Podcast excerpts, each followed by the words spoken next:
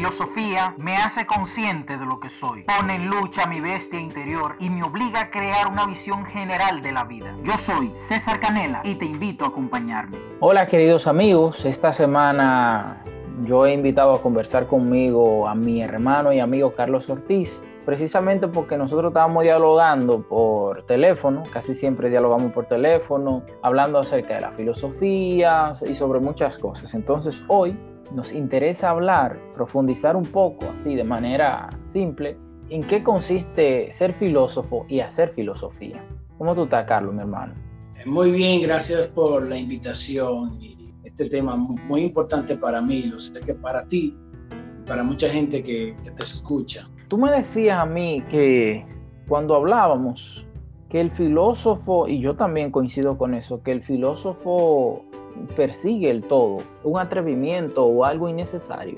Yo lo veo como humano y consustancial a nuestra naturaleza, porque si nos fijamos, nosotros lo que nos compone como, como seres carnales viene del cosmos, viene de las estrellas y llega hasta el planeta.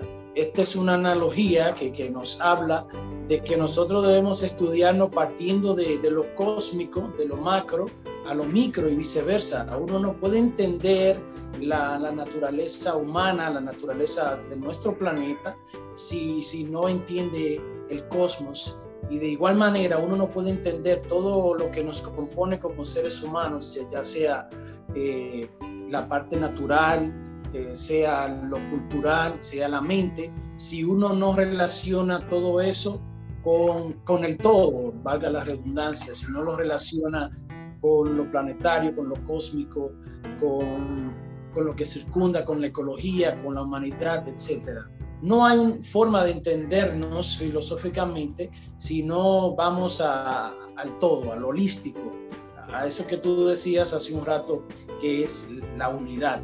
Debemos entendernos como unidad. Sí, no es fácil esto, porque es que el mismo ambiente, tú sabes, academicista y, y si se quiere cientificista, biologicista, quiere que nosotros nos veamos de una forma muy fragmentada, que cuando uno se pone a analizarlo científicamente, yo, yo digo, pero ¿cuál es el fin? Si al final nos estamos mirando de un modo demasiado fragmentario y precisamente ahí es donde entra la filosofía.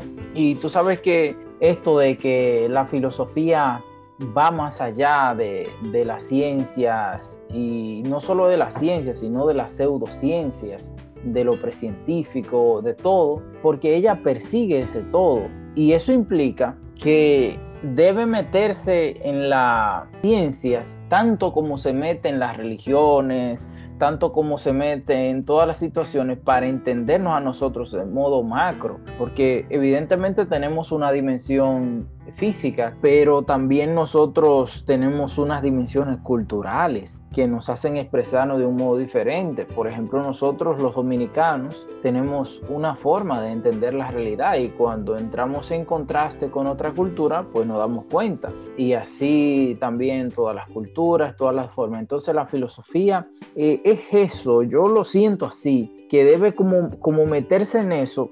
En primer lugar, más que buscar explicaciones, buscar transformaciones de la realidad. O sea, eh, esto es esto que, que nosotros podemos aportar como filósofos, como pensadores o como gente común a la realidad, a, a ese pensamiento social, político, económico.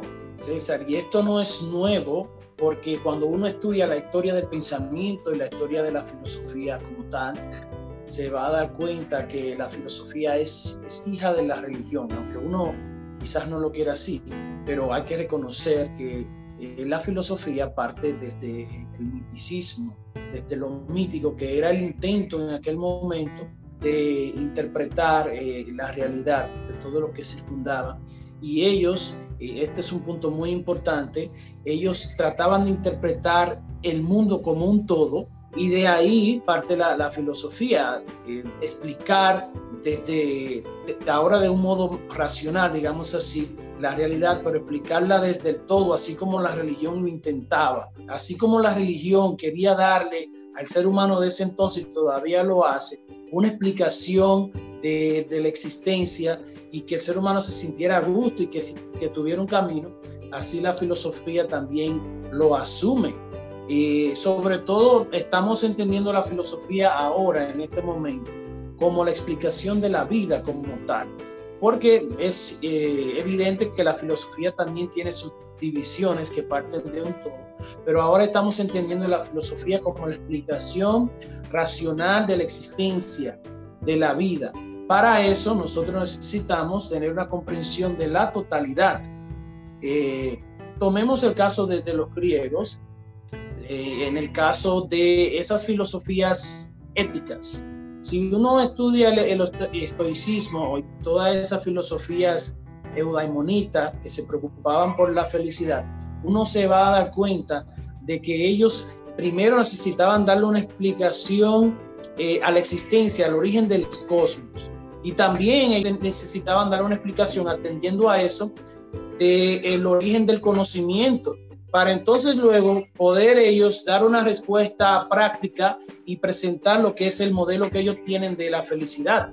Fijémonos que van de lo cósmico, teoría del conocimiento, y llegan luego a la, a la felicidad.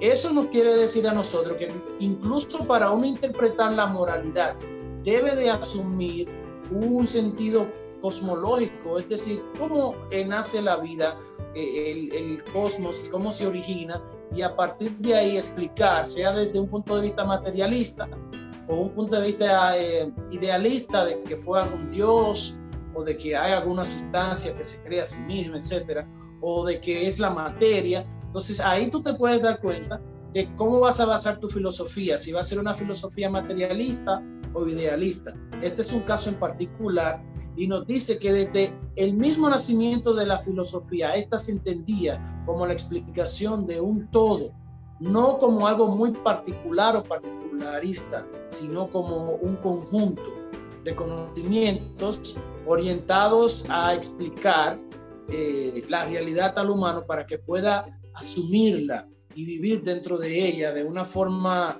eh, vamos a decir, satisfactoria. Sí, sí, sí. Tú sabes, perdona que te interrumpa, pero voy a coger algunas cosas que tú decías, que me acuerdo de unas preguntas que nosotros siempre hemos escuchado, que son quién soy, de dónde vengo y hacia dónde voy. Y esas preguntas evidentemente son preguntas religiosas, pero que en la medida que vamos nosotros haciendo la actividad racional, pues vamos construyendo una visión un poco más cercana y menos, vamos a decir, idealista en torno a la religión. La religión tiene su valor, por supuesto, pero en aspectos explicativos de la realidad humana, pues llega hasta un punto y ahí de ahí no pasa. Incluso yo puedo relacionar esto mucho con el pensamiento de Tomás de Aquino, que no veía las actividades científicas, por lo menos las de la época, como contradictorias a las actividades de la fe, sino que se veían como dos verdades, cada una en su escenario, y cada una buscaba explicar y cada una buscaba comprender unas situaciones de la realidad muy distintas. A veces el peligro se da hoy en día que quizás eh, la religión intente explicar fenómenos de la naturaleza cosa que no le compete, aunque lo quiera, o que quizás la, ciencia intente explicar los fenómenos del espíritu, el espíritu entre comillas, ¿verdad? Porque eso podríamos durar mucho tiempo para definir eso, porque no le compete, porque eh, necesita asuntos concretos. Pero nada, volviendo a, lo que tú mencionaste de, de materialismo e idealismo, yo me peleo con eso en la filosofía, mucho, mucho porque, como te digo, el idealismo, ese yo puro del idealismo a mí no me gusta. Como que es una reducción de la persona y en filosofía, para ir al, ir al todo, es una, no se puede caer en reduccionismo. Claro, es un, es un reto que todos nos pasa, porque uno de alguna manera a veces intentando eh, hacer una visión filosófica, eh, creyendo que uno está siendo muy amplio, a veces uno muy reduccionista. Eh, eso pasa con el idealismo, pero también con el materialismo. El materialismo es un reduccionismo de que todos somos materia. Y cuando yo, por lo menos que lo pienso así, cuando yo digo que no somos materia, necesariamente yo no me refiero a que somos inmateriales eh, como lo presenta la religión, que eso podría ser otra cosa, sino que somos inmateriales porque hay cosas que, no, materialmente no son, eh, no se pueden eh, tener, no se pueden mostrar. Aunque la materia sea el medio, la materia es el medio para eso, pero los pensamientos, por ejemplo, por decirte una tontería, ¿verdad? Los pensamientos usan la materia como medio, pero en sí mismos no son materia, porque la materia, hasta donde entendemos, puede ser de alguna manera medida. Sí se puede ver en el cerebro, ¿verdad?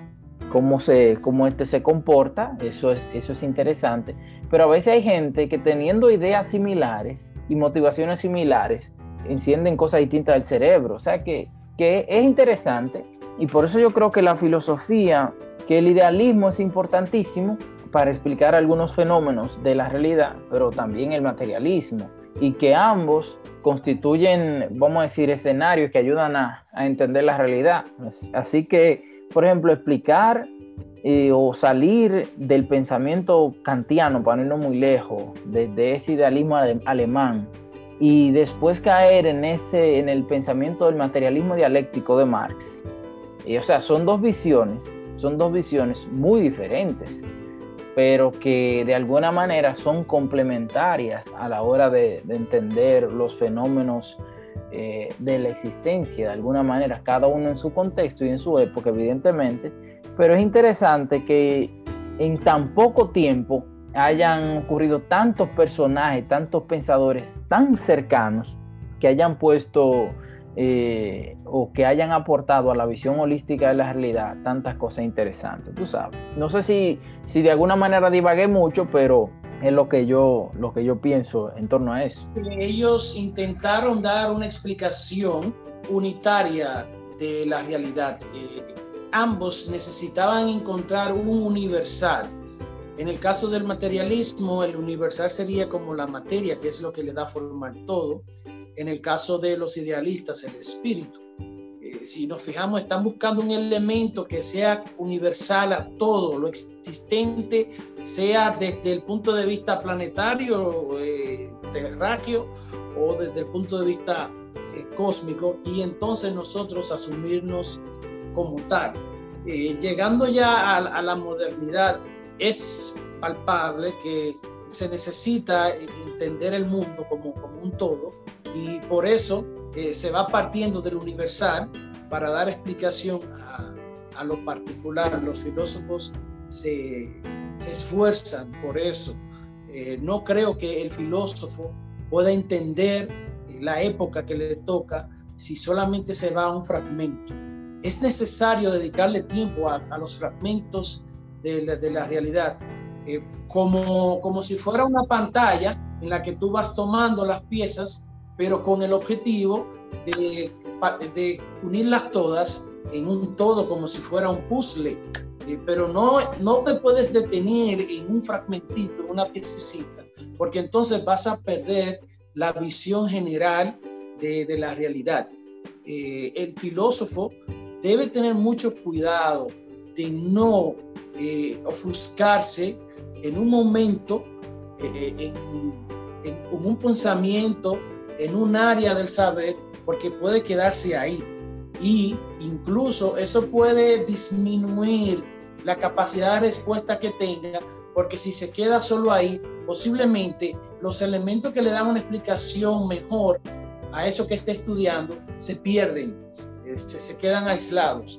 Cuando uno estudia en un caso particular, debe de mirarlo, observarlo como, como un fragmento, pero sin perder de vista eh, la realidad desde fuera, que incluso le da forma a eso. Yo creo en eso, pero tú lo dices que hay que hablar desde lo universal al particular. Yo lo pienso diferente, porque uno le habla a un ente concreto, a un hombre en concreto, a una persona como tal. Claro, el otro pudiera interpretarlo por la profundidad de las ideas que uno le habla a un universal, pero si yo escribo al hombre de Bonao, porque es el hombre de Bonao que me va a leer. Aunque después ahora estoy en España y hay gente que me lee de aquí de España, dos o tres amigos, no llegan a diez, pero eh, quienes me leen, la gente son de Bonao, yo le hablo de alguna manera a ellos. Claro, las ideas posiblemente si alguna de esas ideas tienen alguna significación e importancia universal, pueden que trasciendan.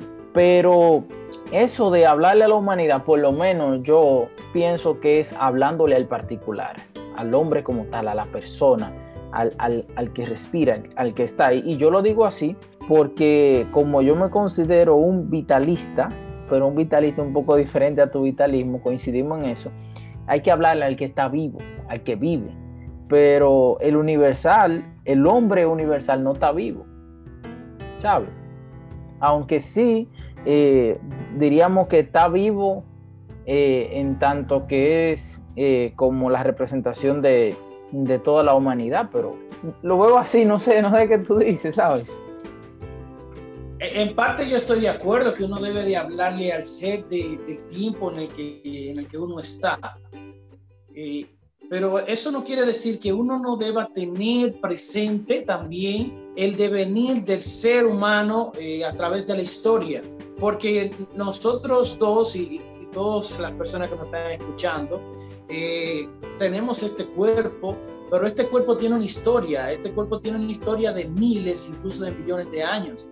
Yo no puedo hablarle a este cuerpo solamente con lo que estoy viendo en este presente. Para profundizar en qué soy realmente, incluso para entenderme como un ente, debo de mirar al pasado, debo de observar cómo ha sido el ser humano, porque el ser humano es el único ser que, que, se construye con su pasado, que se construye incluso con su futuro, que se va haciendo.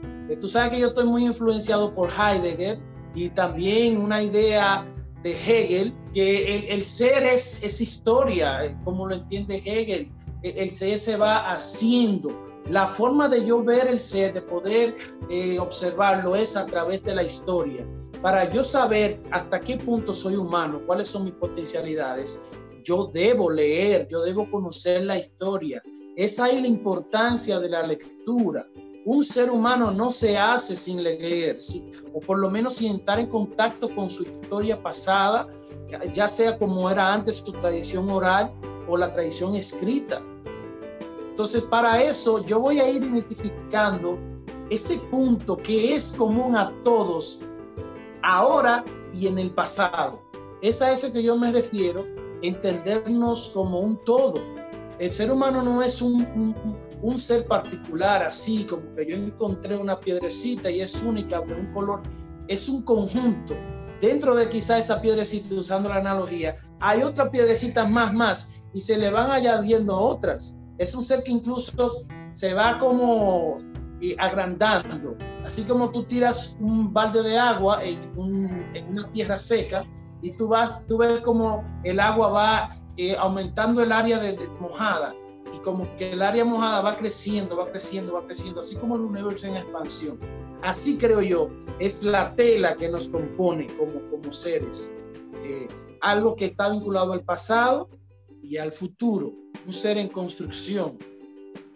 Por eso yo creo que no se debe fragmentar como uno eh, envolverse en ese presente, en el presente, ese presentismo y quedarse ahí, sino que uno debe buscarse en el pasado y buscarse en el futuro. Eh, eso que tú dices, yo lo comparto casi en su totalidad. Lo único que yo repito, y se entienda, es eso que eh, hay un ser que nos constituye, pero eso como tal se da en el hombre concreto. Todo lo que tú dices, en el, en el hombre. O sea, en mí mismo está, y en ti mismo, y en, en aquel que nos escucha de manera individual, está esa historia de alguna manera que leemos de modo universal, pero que en cada uno tiene una manifestación especial. Porque mirando, por ejemplo, la realidad dominicana, somos los dos de un mismo contexto, de un mismo pueblo, de un mismo barrio. Y en algún momento fuimos hasta de una misma religión. ¿Tú me entiendes? Pero cada una de esas cosas, de alguna manera, a cada uno le impacta de un modo. Y, podríamos llamarle, eh, mirando a Diltai, por ejemplo, que, a mí me gusta más como Diltai lo presenta, esto de, que el sujeto solo se, se, experimenta a través de la historia, pero una historia en, la persona, no una historia eh, como universal. Porque a veces, si tú te fijas, por ejemplo, y lo sabes, tomamos esa historia universal como tal, vista desde el pensamiento europeo, hay algo de, del sujeto que se escape. Entonces, por eso yo pienso que hay que mirarlo en el sujeto individual, porque cuando yo veo la historia en, mí como sujeto individual, yo digo, ah, bueno, pero es verdad que hay cosas históricamente desde Grecia, la ilustración, no sé qué, Edad Media, todas esas cosas que de alguna manera me invaden, pero hay otras que no las encuentro en los textos, que no las he visto en la universidad, que no me las ha enseñado nadie, pero que yo sé que está relacionado a, esta vida que yo tengo como, como ser americano, pero no el americano descendiente del español, sino el americano descendiente del aborigen, que algo tengo del aborigen culturalmente, genéticamente, de alguna manera. Entonces ahí quizá la filosofía como tal, yo pienso que es que juega como, como ese elemento de todo para entendernos a nosotros eh, como persona, como todo. Lo que tú dices, estoy de acuerdo, claro, y, me llama la atención, pero visto como al sujeto, al, al sujeto que lo vive, a esa realidad que te impacta a ti, que pudiera impactar a otro, pero que a cada uno le impacta de un modo especial. Y con esto no quiero relativizar, ¿eh? sino llamar a la perspectiva, porque el relativismo nos invita como a, que la historia sea cada uno individual diferente, cada uno no, no, no, sino que hay una historia como tal, que en eso estoy de acuerdo, universal, pero que hay una perspectiva de la historia que yo la sufro, la veo y la siento, y donde quiera que me muevo algo llevo. Y también la historia está en esto. Y en eso no hay relativismo. Yo lo veo así, Ortiz. Al sujeto concreto. Qué bueno que tú aclaraste lo, de, lo del relativismo, porque incluso yo estaba pensando en eso, que estaba entreviendo un relativismo ontológico, como que el ser se puede dar y no necesita como de unos universales. Ahora, lo que yo puedo oír o ahora palpar, constatar, es que hay unos universales que son comunes a todos, valga la redundancia, porque si es universal común. Y es ese mismo que está mencionando, yo le puedo dar el nombre como el universal de la novedad, o una, la categoría del ser que se renueva. El ser se renueva, incluso a nivel biológico, los seres, las especies tienen la capacidad dentro de sí, no sabemos cómo eso se explica todavía, de a través de sus genes de modificarse. Y es por eso que se da la evolución porque está esa apertura, eh, está ese, ese, ese espacio que permite que el ser biológico cambie y nosotros también tanto biológicamente como mental y culturalmente, tenemos ese espacio, esa categoría de la novedad, de la renovación. Ahora, nosotros también tenemos otras categorías y, y, se ha discutido ampliamente sobre esto en estos momentos en la filosofía moderna, sobre el relativismo en el sentido incluso epistemológico, pero vamos a hablar del moral. Se ha criticado la, la ilustración y se ha querido relativizar. Pero yo soy defensor, al principio estaba también creyendo en esto, de que no, que eso era eurocéntrico, etc. Pero ¿qué sucede? Deben de haber ciertos universales, como por ejemplo el respeto a los derechos humanos, a la dignidad, al libre desarrollo de la personalidad, es algo que debe ser universal. El respeto a la libre personalidad es eso mismo, es esa categoría de renovación del ser que tenemos. Nosotros lo que tenemos que hacer es descubrir qué ha sido universal a través de la historia, qué ha sido común en cada ser humano, qué es común a nosotros, y entonces a partir de ahí podremos nosotros descubrir qué es lo nuevo en nosotros, porque ¿cómo yo voy a saber qué es lo particular, lo único de mi ser como dominicano si no conozco previamente qué es lo universal? Los dos deben de estar así como en paralelo para yo saber qué es lo particular, lo nuevo, lo novedoso, lo único, debo saber qué es lo universal. No sé si me estoy dando a entender ahí. No, no, claro. Yo me identifico como, como único porque veo la diferencia con lo que es diferente a mí allá. Pero al final también cuando yo voy a otro país, en el caso tuyo que has estado en otro país, yo no todavía, pero tú te das cuenta que tú eres diferente, un tanto diferente a ellos. Sin embargo, también te das cuenta que hay algo que los vincula que es universal en todo, sean españoles o africanos o sean las personas que conoces allá. Lo universal y también lo particular. Sí, pero precisamente eso que tú, que tú dices da en la diana a lo que nosotros estamos hablando de la filosofía. La filosofía no es casarme con una visión. Sí puedo coger, y en eso yo estoy claro, yo puedo coger una visión como punto de referencia Pero al final, la visión filosófica que se busca es mirar todos los textos, darle una repasada a la historia desde los clásicos. Y cuando uno mira los clásicos, uno dice, pero mira, esto que está en la filosofía moderna, ya Aristóteles lo decía de tal modo, de tal forma. O esta cuestión que estamos viendo ahora en estos autores actuales, ya solo Platón ya lo decía de alguna manera. O eso que dice la escolástica y que tiene su aporte, significación en torno a la metafísica. Oye, pero eso también está contenido de alguna manera en la metafísica moderna, que lo que se predicaba de Dios se predica de, ese ser metafísico en la modernidad. O sea, cuando uno, uno mira de manera holística, dice, oye, pero es así, que fulano decide ver la realidad porque unas convicciones racionales le llevan a poner la vida como centro bien, pero que ponga la vida como centro no significa que ignore hechos naturales, hechos filosóficos y aspectos que son fundamentales y que nos ayudan a comprendernos como seres humanos. Y podríamos poner el ejemplo de los médicos, que yo creo que es el más atinado. Los médicos ellos estudian el cuerpo humano. Pero mira, ahora mismo yo he estado pensando, buscando la analogía y tengo en mente el cirujano, el médico Dale para allá. No prosigue, porque yo creo que es lo mismo que yo voy a decir. Exacto, entonces tú miras el cuerpo humano, lo estudias de, forma holística y tú dices, ah, bueno, este es el cuerpo humano. Y todo el que es médico entiende de manera fácil eh, algunas fundamentaciones del cuerpo humano, pero clara, que es que de mirarse saben para dónde van. Ahora bien, hay un médico que decide especializarse en los ojos. ¿Por qué? Porque los ojos tienen unas eh, connotaciones especiales que, que se entiende, pero ahora bien, los ojos no pueden analizarse sin el contexto de todo el cuerpo. Y, y, eso es sumamente interesante. Y así la filosofía, si lo veo de manera aislada, no tiene sentido. Y es uno de los, de los peligros que tenemos que evitar y muchas de las cosas que pasan hoy. Gente que dice, yo soy kantiano, pero eres kantiano y que háblame, pero solamente eh, ha leído a Kant y aunque las ideas de Kant le inviten a analizar de manera racional, pero es como si fuera un texto sagrado. ¿Te entiendes? Entonces estamos mirando un, un aspecto de la filosofía que es muy interesante, muy bueno, pero no es así. O sea, no podemos reducirlo a, y así eso da incluso una de las cosas que tú y yo hemos hablado eh, eh, con el marxismo, por ejemplo, en la República Dominicana, hubo un momento que yo no sé, y eso hay que investigarlo. La, el marxismo cayó en, en la Universidad Autónoma de Santo Domingo y no salió. Y mira que nosotros no tenemos nada en contra del marxismo porque leemos a Marx de alguna Yo manera. Soy marxista, soy marxista, pero tú sabes, uno tiene que poner todo en contexto.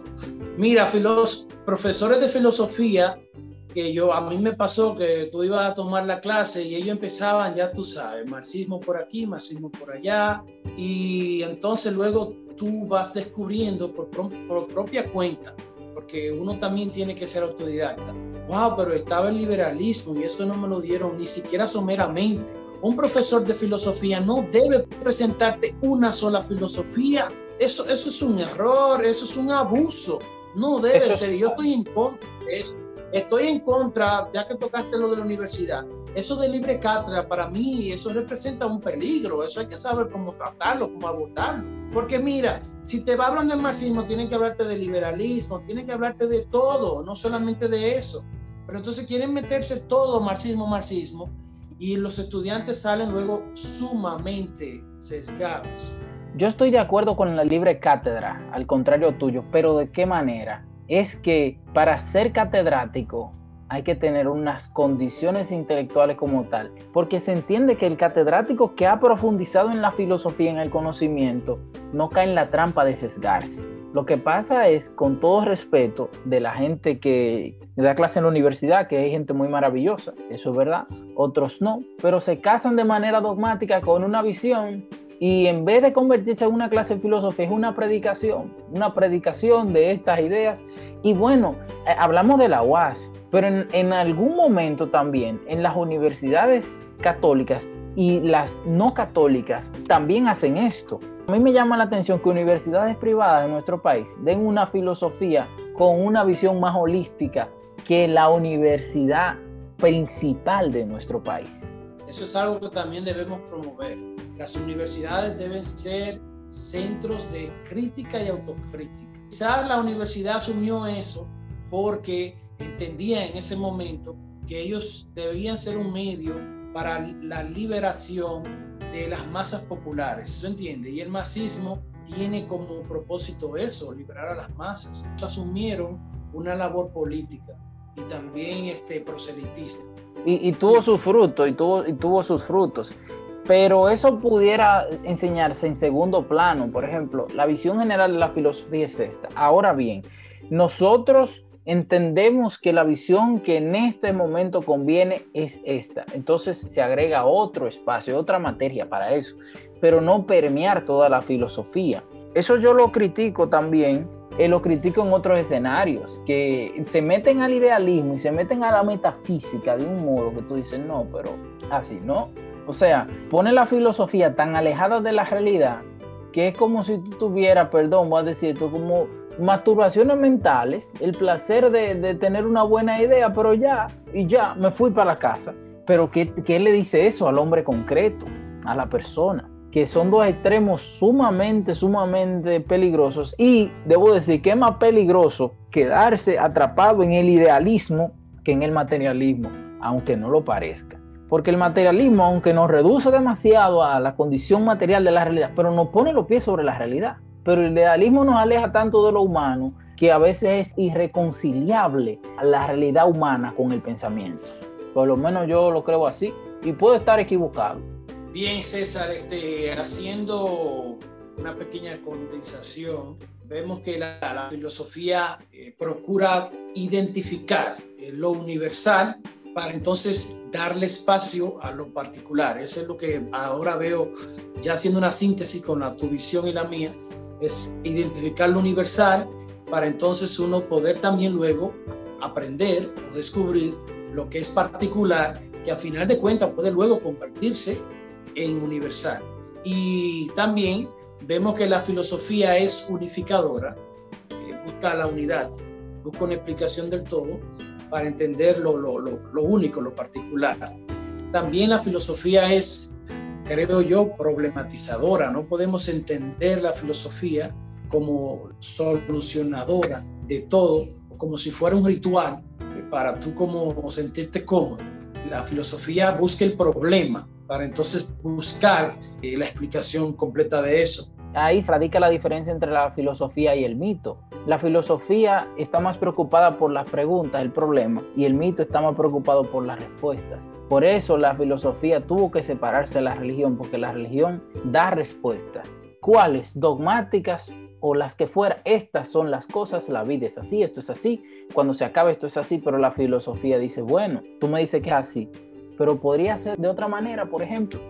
Eh, con relación a eso, que la, filosofía es problematizadora, en el caso nuestro, nosotros como dominicanos, creo que hay un problema esencial que es el de la identidad, que tiene que ver con lo específico nuestro y con lo universal. Creo que todavía nosotros los dominicanos estamos buscando nuestra identidad y se ha trabajado mucho sobre esto, si somos eh, hispanos, si somos indígenas, si somos africanos, y eh, tenemos ese problema al final sabemos que la filosofía misma nos va a ofrecer la solución, que es la unificación, la integración, porque la filosofía es problematizadora y también es integradora. Hace tiempo que yo he estado analizando el problema de la especificidad.